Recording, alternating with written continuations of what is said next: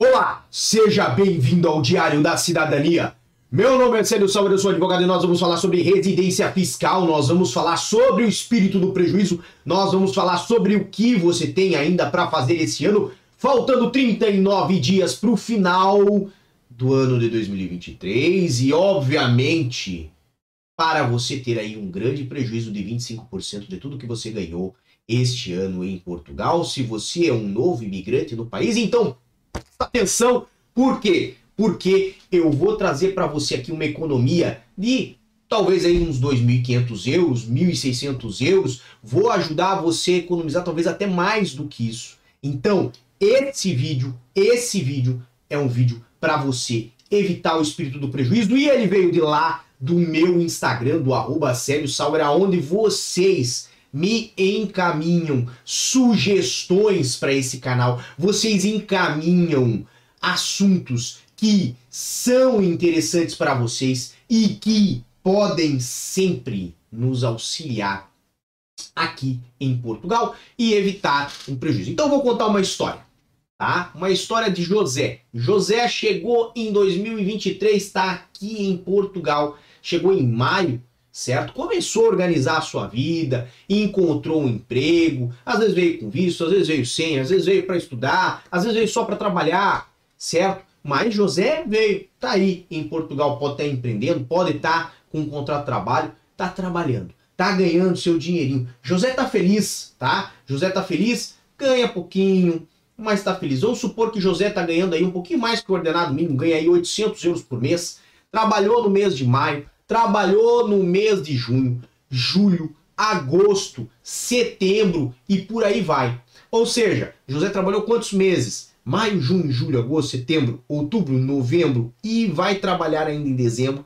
Foram um total de oito meses, vezes 800 euros. Ele ganhou aí 6.400 euros esse ano. Olha só, José, tá feliz. José tá conseguindo repor o dinheiro que gastou para chegar em Portugal certo? Está colocando as suas economias dentro do seu colchão ou colocando lá no banco, não importa.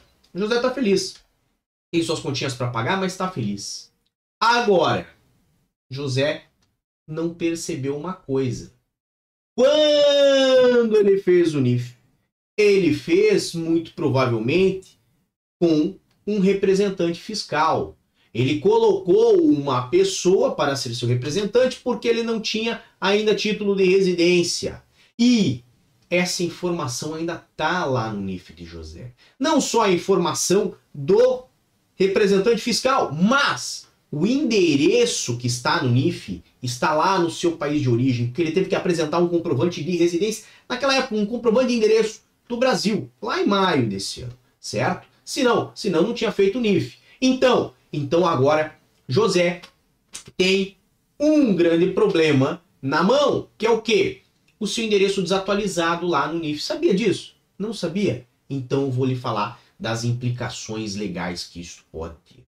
Primeiro ponto que nós temos que observar é que você tem a obrigação de fazer alteração do seu endereço junto à autoridade tributária e aduaneira em até 60 dias, se eu não me engano, mas nós temos lá no Diário da Cidadania um texto muito bom sobre esse assunto, sobre alteração de morada fiscal e uma coima que pode ir de 75 a 375 euros. Obviamente, se você não fizer a atualização da sua morada fiscal é, atempadamente, ok? Então você tem 60 dias aqui em Portugal para fazer essa alteração junto às lojas da autoridade tributária aduaneira e se não fizer, além da possibilidade de perder essas isenções de impostos que seriam aí outros casos que nós podemos tratar, né? Obviamente você pode ainda ter aí uma, uma multa de 75 a 375 euros. E agora você olha para mim e fala assim, poxa, sério, mas tá falando sobre 75 euros, sobre 375, você tinha falado alguma coisa sobre 25% de tudo que ganhou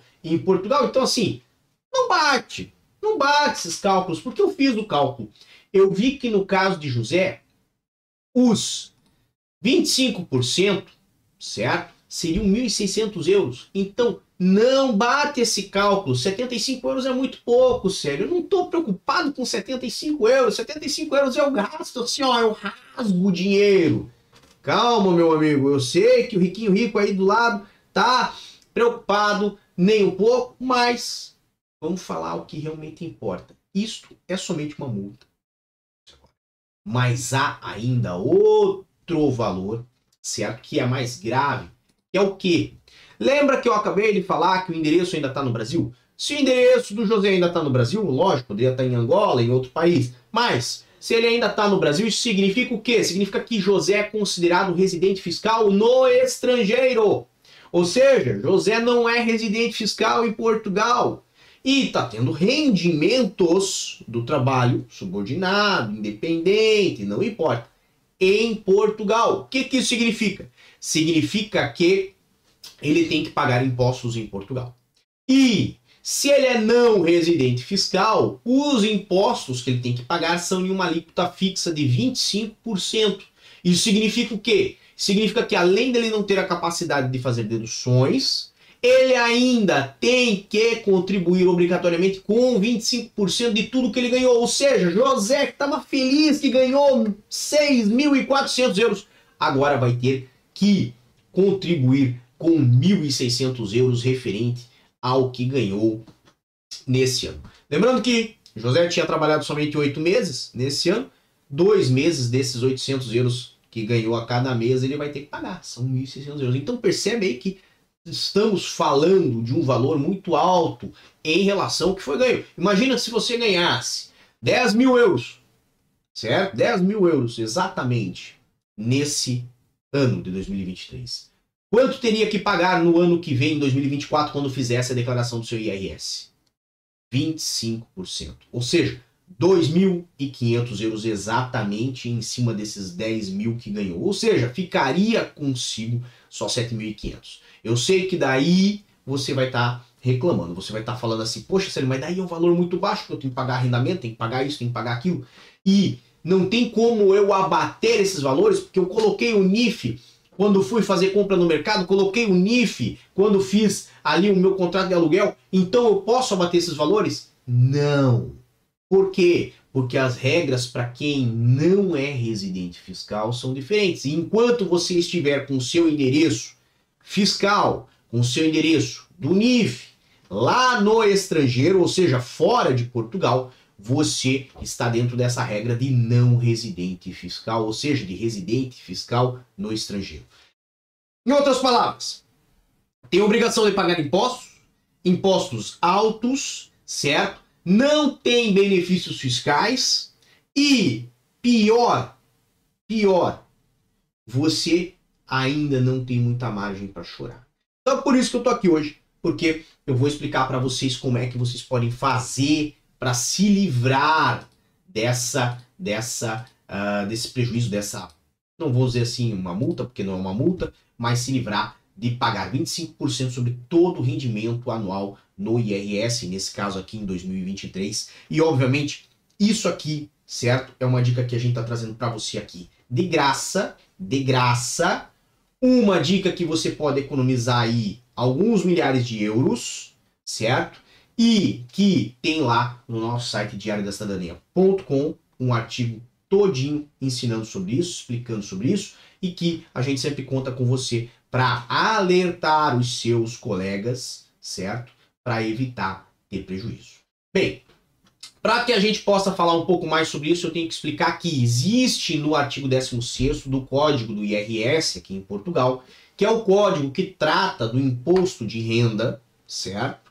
que é o IRS, tem lá no artigo 16 uma previsão de algumas hipóteses nas quais você pode ser considerado residente fiscal em Portugal, ok?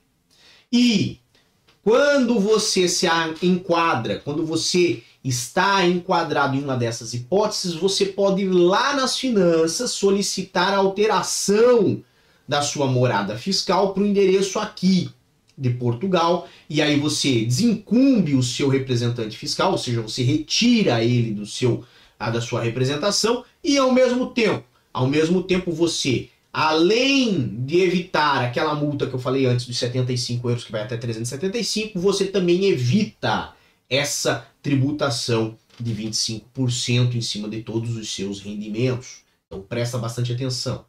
Uma das hipóteses para um estrangeiro conseguir fazer essa alteração é ter um título de residência emitido pela autoridade competente aqui em Portugal. Antigamente era o CEF, agora é a AIMA. Se você tem um título de residência, você consegue fazer alteração da sua morada fiscal e dessa forma você consegue ter, né, o enquadramento como residente fiscal e com esse enquadramento mais vantajoso, você pode ficar inclusive isento de pagamento de impostos. Lembra a historinha que eu falei agora há pouco do José? Se o José tivesse aqui agora conversando com vocês, o que, que vocês iam indicar para o José fazer?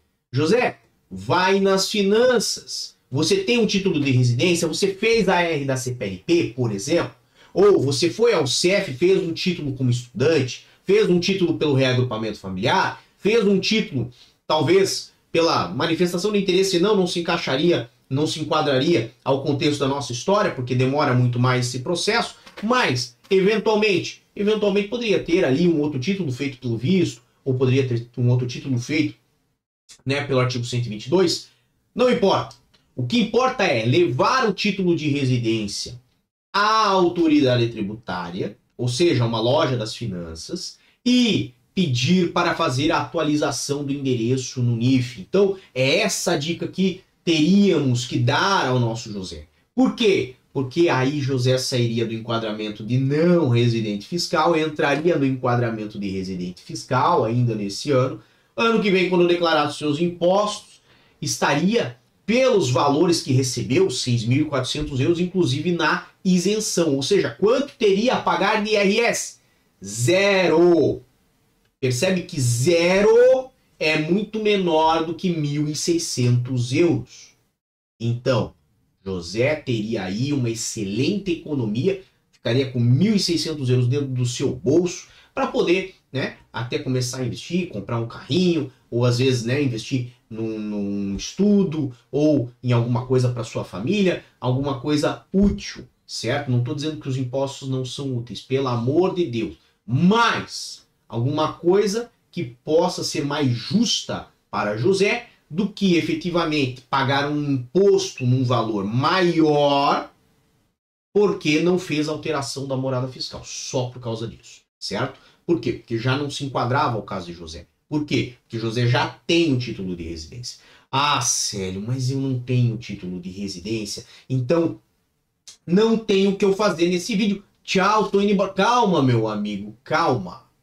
Para quem ainda não tem título de residência, também existe uma regra, também existe uma regra, certo? Que é basicamente você comprovar que você está aqui em Portugal como, né, ou em condições que fazem supor que você vai permanecer, habitar para uma longa duração.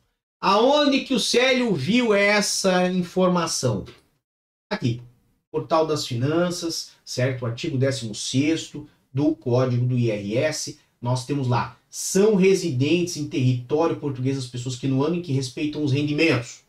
1. Um, hajam nele permanecido mais de 183 dias seguidos ou interpolados em qualquer período de 12 meses com início ou fim no ano em causa.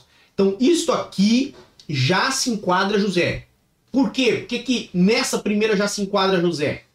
Porque José chegou em maio. Lembra que eu falei que José chegou em maio? Lembra que quando nós fizemos os cálculos, davam oito meses que ele estava aqui em Portugal, seriam oito meses de salário? Então, então José tem mais que 183 dias. A questão muitas vezes é comprovar este período superior a 183 dias. Geralmente se utiliza contrato de morada registrado nas finanças, mais contrato de trabalho com duração nos dois casos, né? Já de mais de seis meses. No caso de José, se ele começou a trabalhar em maio, como eu falei, trabalhou maio, trabalhou junho, trabalhou julho, trabalhou agosto, trabalhou setembro, trabalhou outubro e agora em novembro. Agora em novembro já fez mais do que os 183 dias, porque 183 dias é um pouquinho mais do que seis meses, tá bom?